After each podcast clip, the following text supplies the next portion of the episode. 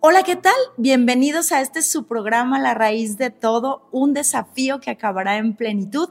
Mi nombre es Diana Castillo y bueno, aquí muy contenta porque ya estamos a punto de concluir esta primera serie de episodios que consta de 15 episodios y hemos estado profundizando acerca de la raíz de la verdadera identidad del ser humano y pues cómo podemos recuperarla, ¿verdad?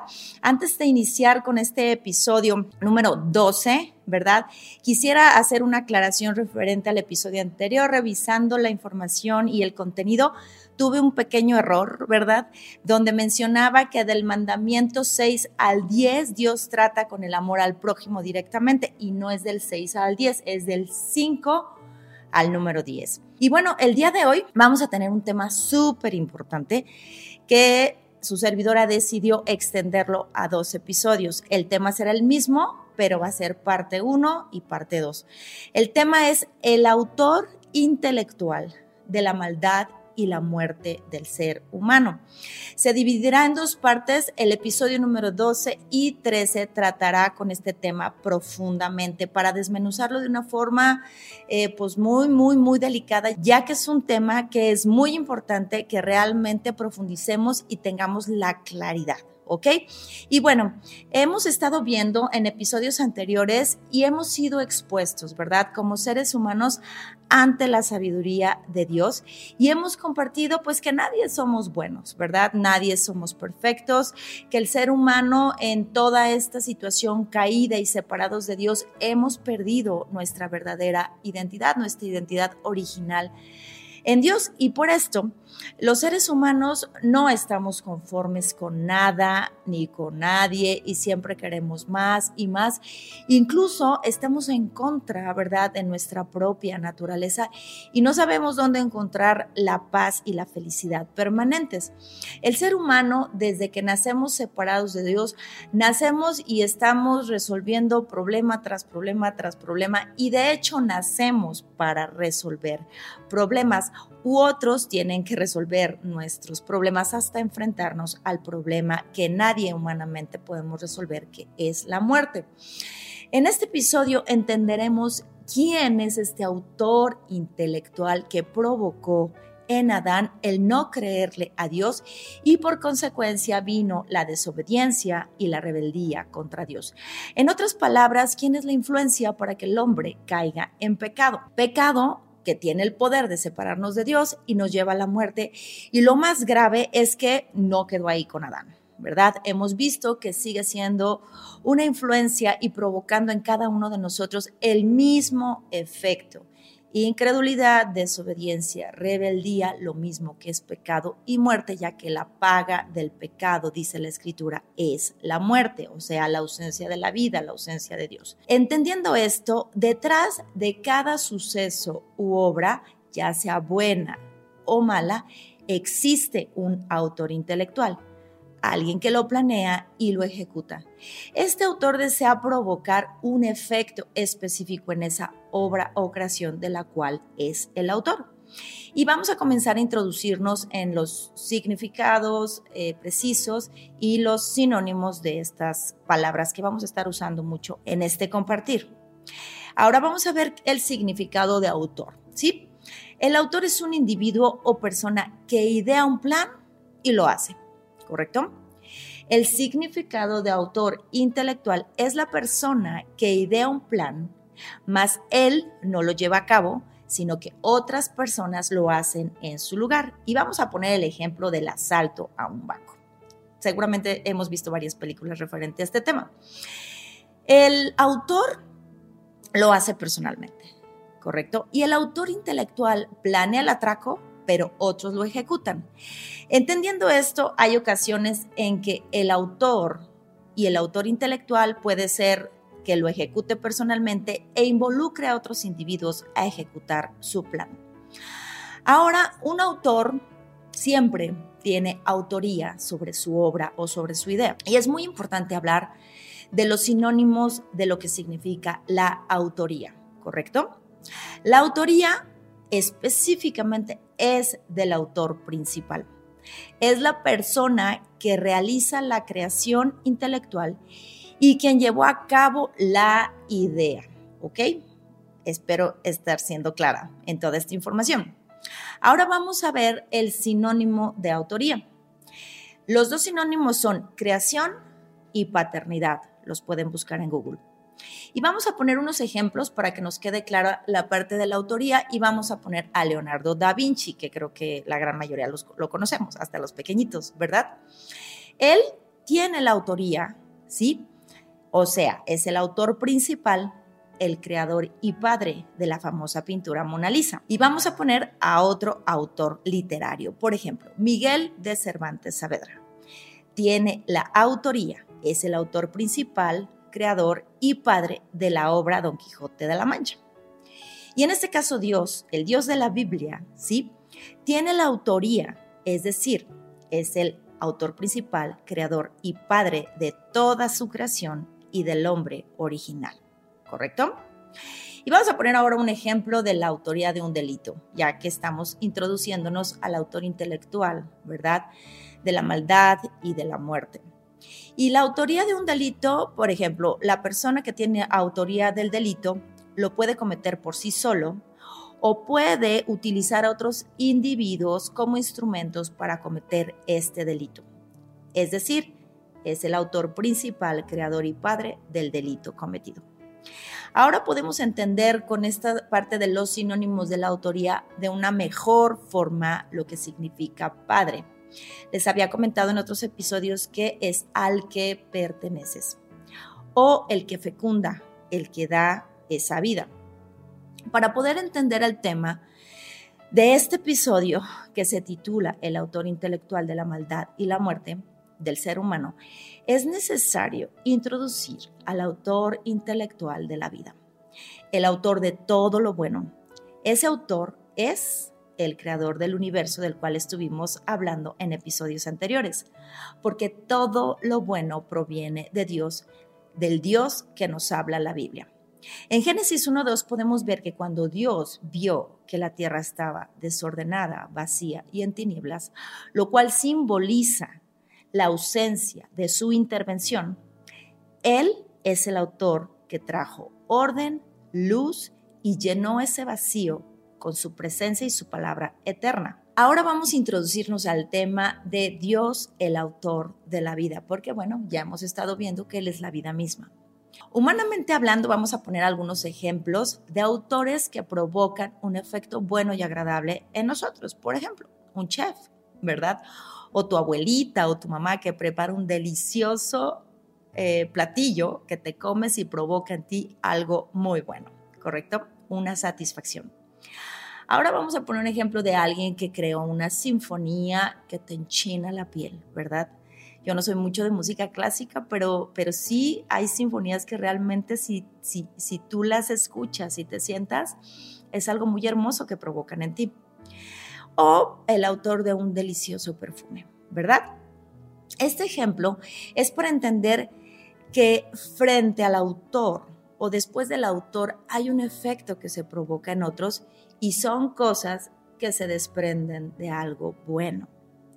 En Génesis capítulo 1 y capítulo 2, lo cual te sigo invitando que leas en tu casa, podemos conocer la autoría del Dios creador sobre la tierra. Él hizo la tierra, él creó una casa para sus hijos y también vemos la autoría de Dios sobre el ser humano que creó a su imagen y semejanza. Y recordemos que el sinónimo de autoría es creación o paternidad de algo o de alguien. Es por eso que Dios tiene la autoría, es el creador y padre de su creación, así como Leonardo da Vinci de la Mona Lisa. Este autor intelectual protege a su creación, dándonos la información necesaria a través de su palabra, que es la Biblia, después de que nos separamos de él. Porque entró la muerte, entró el pecado. Y para que nosotros podamos conocer y comprender quién nos creó y creó todo, a quién pertenecemos de forma original, así a través de su palabra podremos conocerlo y creer en él, entender qué fue lo que pasó, porque ahora estamos así y qué necesito para regresar a mi creador, a mi Padre original. Dios nos explica en Génesis 1 que cada día Dios le fue dando un propósito y Dios fue poniendo ese orden a través de su palabra. Él no necesitó ningún recurso extra, no necesitó nada para crear las cosas. Dios lo hizo todo con el poder de su palabra. Y en cada día podemos ver en Génesis 1 que Él concluyó con una frase, y Dios vio que esto era bueno. En el sexto día, cuando creó al hombre a su imagen y semejanza, Dios no solo concluye diciendo que era bueno, Dios concluye diciendo que cuando lo vio, era en gran manera bueno. En el principio todo fue así, porque la voluntad de Dios es buena, agradable y perfecta. Eso lo podemos ver en Romanos 12.2.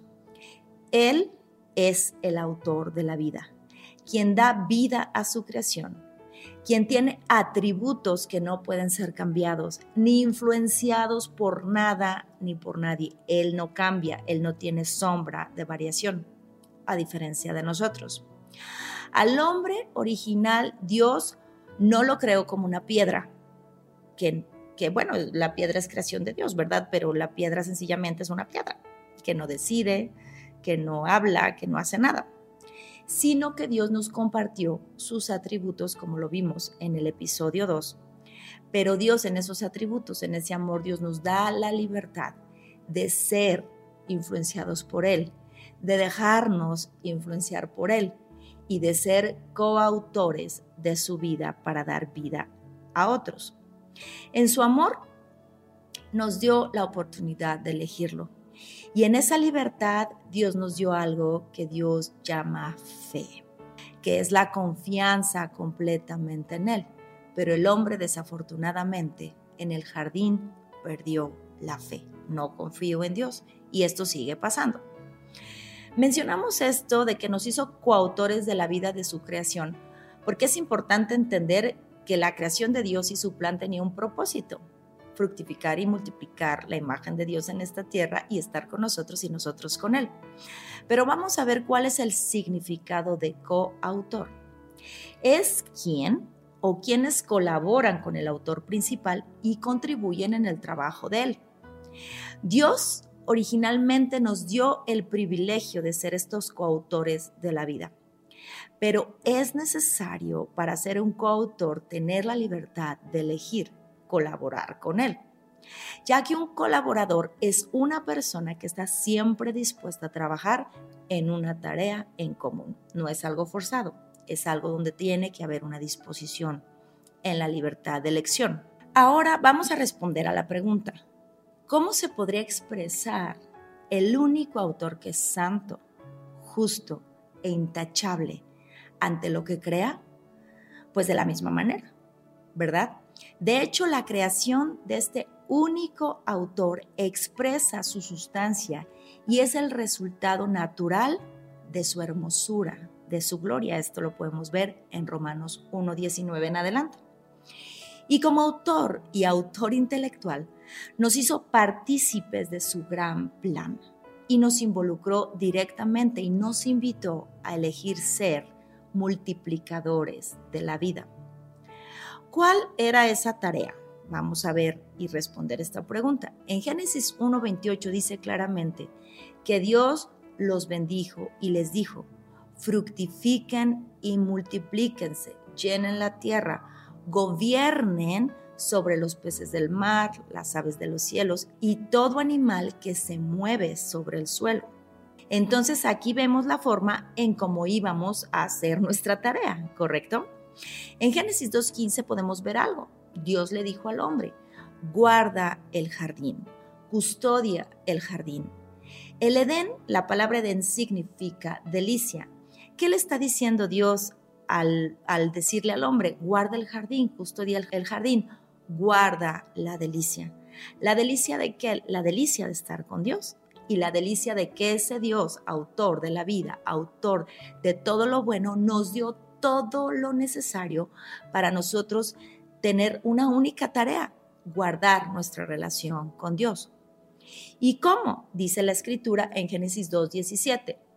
No comas del árbol de la ciencia del bien y del mal, que es el pacto del cual hablamos en el episodio 4. En el corazón de Dios, como podemos ver, siempre ha estado que el hombre desee esa vida de Dios.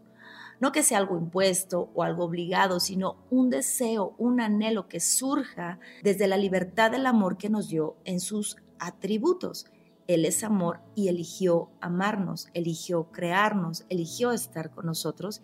Y Dios de la misma manera anhela, sí, y siempre ha anhelado que nosotros tengamos el mismo anhelo para con Él.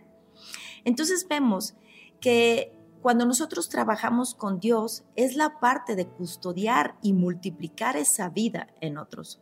Y esto solo lo podemos lograr como coautores de la creación de Dios obedeciendo su palabra. No existe otra forma, pero para yo obedecer su palabra necesito conocer su pacto, ¿sí? Y el conocer su pacto me lleva de forma natural a obedecer su palabra. Y viene una pregunta que surgió en mí cuando estaba preparando este episodio y dice así, ¿qué nos hace pensar que podemos transgredir la palabra eterna de Dios que creó todas las cosas, visibles e invisibles. ¿Qué nos hace pensar que podemos ignorar la palabra que da vida y sustenta todas las cosas? El meditar en estas preguntas es importante porque debemos recordarlo continuamente. Dios es el autor de todo y todo lo hizo por su palabra.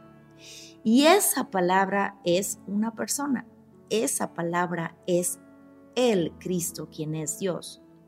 En Juan 1, del 1 al 4 dice, en el principio la palabra ya existía, la palabra estaba con Dios, la palabra era Dios. Dios creó todas las cosas por medio de Él y nada fue creado sin Él. Y la palabra le dio vida a todo lo creado y su vida trajo luz a todos. Aquí está hablando específicamente del Cristo, quien es Jesús. En Juan 1.14 dice que entonces esta palabra se hizo hombre y vino a vivir entre nosotros y estaba lleno de fidelidad y amor inagotable y hemos visto su gloria, la gloria del único Hijo del Padre. Ya entendemos un poco mejor lo que significa la palabra Padre, ¿correcto? Entonces, ¿qué fue lo que rechazó Adán en el Edén? En el jardín, cuando Dios le dijo, puedes comer libremente todos los árboles del huerto, excepto del árbol de la ciencia del bien y del mal, porque el día que comas de él, ciertamente morirás. ¿Qué fue lo que rechazó Adán en ese momento al comer del árbol? Porque le faltó fe porque podemos ver que la mujer estaba con él, la mujer comió y le dio un poco al hombre y él comió como ella. Pues le faltó fe porque vio que la mujer no cayó muerta, ¿verdad? Físicamente hablando, no cayó muerta. Pero ¿qué le faltó a Adán? Le faltó fe porque no creyó la palabra que Dios le dio. Entonces, ¿qué rechazó Adán en ese momento? Rechazó la misma palabra, quien es el autor de toda la creación, el Padre ¿verdad? El autor principal e intelectual de toda la creación. Rechazó la palabra misma, rechazó al Cristo, quien es Dios, como dice Colosenses 1.15, que el Cristo es la imagen visible del Dios que no podemos ver. Entendiendo esto, detrás de todo suceso u obra, ya sea buena o mala, como lo mencionamos anteriormente, existe un autor intelectual alguien que lo planea y lo ejecuta y provoca un efecto en esta obra o creación. Entonces, bueno, ya estamos viendo, ¿verdad? Toda la parte del autor, de la autoría, de que Dios es el autor de la vida. Y entonces ahora vamos a hacernos esta pregunta. ¿Qué fue lo que pasó? Si Dios es el autor de todo lo bueno, ¿Por qué el hombre se separó de Dios y toda la creación quedó sujeta a la maldición en contra de la voluntad perfecta de Dios? Porque de igual manera, detrás de un suceso malo, desagradable y caótico como lo que vive la humanidad el día de hoy, y que podemos percibir con nuestros cinco sentidos y sentir en nuestra alma, corazón, mente, cosas malas, tristes, imperfectas, que provocan emociones y sentimientos y pensamientos de vacío, ¿verdad? De miedo, odio, tristezas, angustia, pleitos, divisiones, venganza, depresión, calamidad, suicidios, desórdenes, etcétera, etcétera, etcétera, y al final la muerte. Detrás de todo esto también hay un autor intelectual que tiene la intención específica de hacer daño.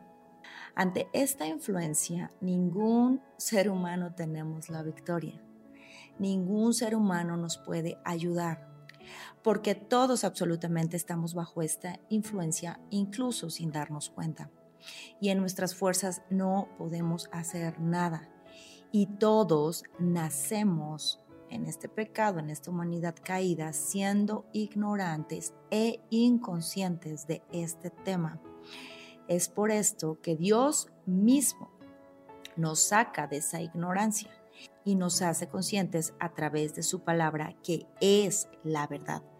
Es por eso que Jesús el Cristo en Juan 8:32 dijo algo súper importante, abre tus oídos y conocerán la verdad y la verdad los hará libres.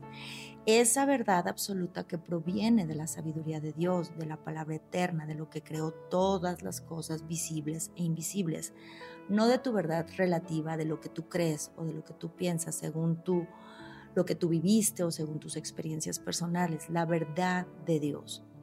¿Ok?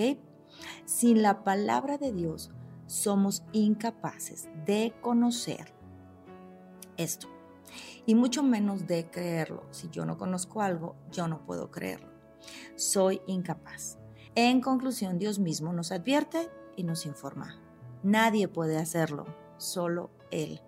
De igual forma, si no tuviéramos esta advertencia a través de la palabra de Dios, si no saliéramos de esta ignorancia y siguiéramos pensando que no pasa nada, que todo está tranquilo, que Dios está conmigo, que yo soy una buena persona, etcétera, todo lo que hemos estado viendo en los episodios anteriores.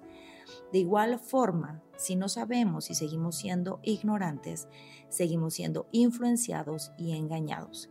Y el resultado final sería el mismo o será el mismo si no ponemos atención a este tema. Influenciados por el autor intelectual que lleva a la maldad y a la muerte, y el resultado final sería el mismo. Muerte espiritual, separados de Dios. Muerte física, al polvo eres y al polvo volverás, y muerte eterna, que es vivir eternamente o existir eternamente separados de Dios. Y la urgencia de conocer y creer esto, esta verdad que Dios nos habla en su palabra, de este autor intelectual que nos lleva a la maldad, a pecar y a la muerte, eh, vamos a poner un ejemplo, porque eh, cuando, cuando un delincuente o alguien infringe la ley humana, aunque sea por influencia de otro, ¿sí? Recibirá su condena. El juez no lo absolverá por decir, em, a lo mejor alguien que mata a alguien y le dice, no, pues yo lo maté porque tal persona me dijo que lo hiciera. Al final, el delincuente o la persona que infringió la ley va a recibir la condena. El juez no lo va a justificar, como lo hizo Eva en el jardín cuando llegó y le dijo a la mujer, ¿qué hiciste mujer? Y ella dijo, la serpiente me engañó. O el hombre le dijo, la mujer que tú me diste. El que nosotros em, nos ocultemos en la justificación de decir que el que causó influencia en nosotros para cometer el delito no nos hace inocentes. Es por esto que el autor intelectual de toda nuestra maldad y pecado para separarnos de Dios nos quiere llevar a la muerte nos urge salir de esta ignorancia y el único que nos revela la identidad de este autor maligno es Dios y está en la Biblia. Es por esto que es fundamental conocer la palabra de Dios y entender lo que Dios nos dice repetidas ocasiones. No, no lo dice una vez, no lo dice varias, porque este autor intelectual que nos separa de Dios no está jugando. Él quiere robar, matar y destruir. Y vamos a poner un ejemplo de cuando tú creas algo o haces algo y vamos a regresarnos a la escuela. Por ejemplo, cuando te dejaban hacer una maqueta y te esforzabas tanto en hacer la maqueta del zoológico, ¿verdad? Y estabas ahí poniendo todo tu empeño, todo tu esfuerzo porque te querías sacar 10, ¿verdad? En el examen. Y llega otro niño y con osadía y con toda la intención destruye tu maqueta, destruye tu obra, destruye tu creación. Yo te pregunto, ¿estarías contento o estabas contento de que sucediera algo así? Lo mismo es con Dios. Dios creó todas las cosas buenas y vino aquel que quiso destruir al autor de la vida. Y como no pudo con él, ¿sí? Ya que Dios es rey y soberano sobre todas las cosas, pues atacó la creación y atacó el plan y atacó al único ser que es imagen y semejanza del mismo creador. Ahora vamos a ver en el libro de Hebreos 2.10 por qué Dios nos habla de este Salvador, ¿verdad? De este Cristo que vino a salvarnos, pues específicamente de este autor de la maldad, ¿verdad? Que nos lleva al pecado y que nos mantiene separados de Dios.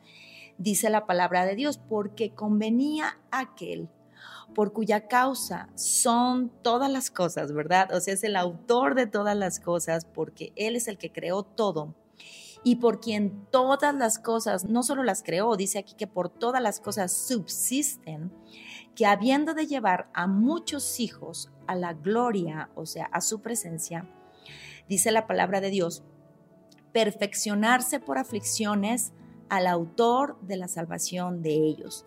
Aquí está hablando del Cristo, quien es Jesús.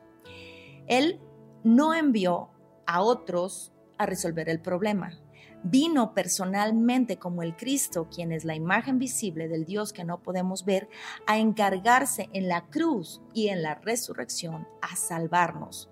¿Sí? ¿De quién? Pues de Satanás, del pecado y de estar separados de Dios. En esa cruz vino como ese rey verdadero a vencer al que tenía el poder sobre la muerte, al autor, ¿sí? De la muerte y de la maldad. Él vino como ese sacerdote a darnos vida y a perdonar nuestros pecados, como ese cordero, ¿verdad?, que quita el pecado del mundo. Y Él vino como ese profeta, como esa palabra viva, a abrir ese nuevo camino y a salvarnos día a día a través de su palabra para que nosotros no escuchemos la voz del autor de la maldad. Y bueno, podemos ver que Dios no envió a nadie, sino Él se encargó personalmente porque Él es el autor de nuestra salvación. Y podemos ver que Dios es maravilloso, ¿verdad? Él es perfecto y Él en su autoría, ¿verdad? En su creación nos dio todo lo bueno, ¿sí? Es importante ver la parte de Dios porque también vamos a ver todo lo opuesto de la parte del autor de la maldad y de la muerte. ¿Y qué nos dio Dios a través de su creación, a través de habernos creado y haber hecho todo bueno? Bueno, pues nos dio esa luz, ¿sí? Que es su presencia, que es su palabra. Nos dio esa vida eterna, nos dio ese pacto para que nosotros podamos permanecer con Él eternamente. Nos dio toda su presencia que nos llena ese vacío el cual nosotros andamos queriendo llenar con cosas que pues no nos van a llenar, ¿verdad? Porque nosotros lo único que necesitamos es estar con Dios. Vino a poner ese orden perfecto, vino a darnos esa provisión, porque Dios no solo nos da la vida, sino nos da todos los recursos para sustentar esta vida. Vino a darnos esta verdad que permanece para siempre, que es su palabra. Nos dio el poder de la multiplicación, ¿verdad? Porque eh, el, autor de la maldad viene a dividir, no a multiplicar, y Dios nos da el poder de la multiplicación de su imagen y su semejanza. Nos da su gobierno, nos da la confianza, nos da la paz, nos da todo lo bueno que está resumido en el fruto de su Espíritu Santo, que es amor, gozo, paz, paciencia, bondad, benignidad, mansedumbre, templanza, nos da ese control propio, nos da todo lo bueno. Así que bueno, hoy vimos en este episodio la primera parte de este tema. Espero que no te pierdas el episodio número 13 del tema que continuará, que es el autor intelectual de la maldad y la muerte del ser humano. Y bueno, pues como siempre tenemos un trato, ¿verdad? Que les comparto una cosa personal y algo espiritual referente a mi persona para que nos vayamos conociendo. Y bueno, de forma personal estuve indagando por ahí algunas preguntas porque luego se me acaba la imaginación. Y decía por ahí una pregunta, ¿cuál es un personaje que admiro y por qué? Y bueno, yo admiro a, Pablo, ¿verdad? Al apóstol Pablo. Eh, no es un personaje, ciertamente es una persona que es, es real, ¿verdad? Porque vivió. después de los tiempos de, nuestro Señor Jesús el Cristo. Y lo admiro porque eh, del Nuevo Testamento creo que es la persona que se entregó de forma más impresionante, fue un testigo fiel eh, fue una persona que vivió muchísimas cosas, persecución, naufragios, fue azotado, eh, eh, estuvo encarcelado, ¿verdad? Por predicar el nombre de Jesús como este Cristo, cuando antes, de primera instancia, pues él no creía que Jesús era este Cristo, pero cuando le fue revelada esta verdad, él lo dejó todo absolutamente por predicar la buena noticia de salvación para toda la humanidad. Y él decía, ¿verdad?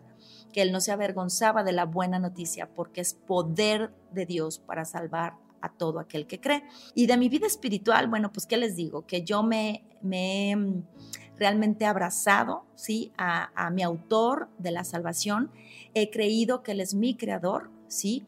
Y que yo me alejé de él y que Él me salvó, ¿verdad? De ese estado de estar separada de Dios.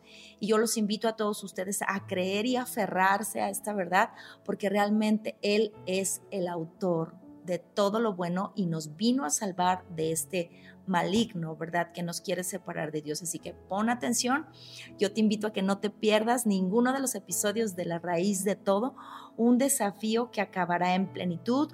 Eh, por favor, yo te invito también a que leas la palabra de Dios para constatar que todo lo que aquí estamos escuchando es la verdad, de compartir el contenido para que otros puedan escuchar esto y se difunda con mayor rapidez darle like, suscribirse y bueno, eh, los estoy invitando a dar un testimonio a través de las redes sociales si ustedes están escuchando los episodios para que otros se puedan animar a escuchar este programa La Raíz de Todo. Me despido, nos vemos la semana que entra. Mi nombre es Diana Castillo, La Raíz de Todo, un desafío que acabará en plenitud.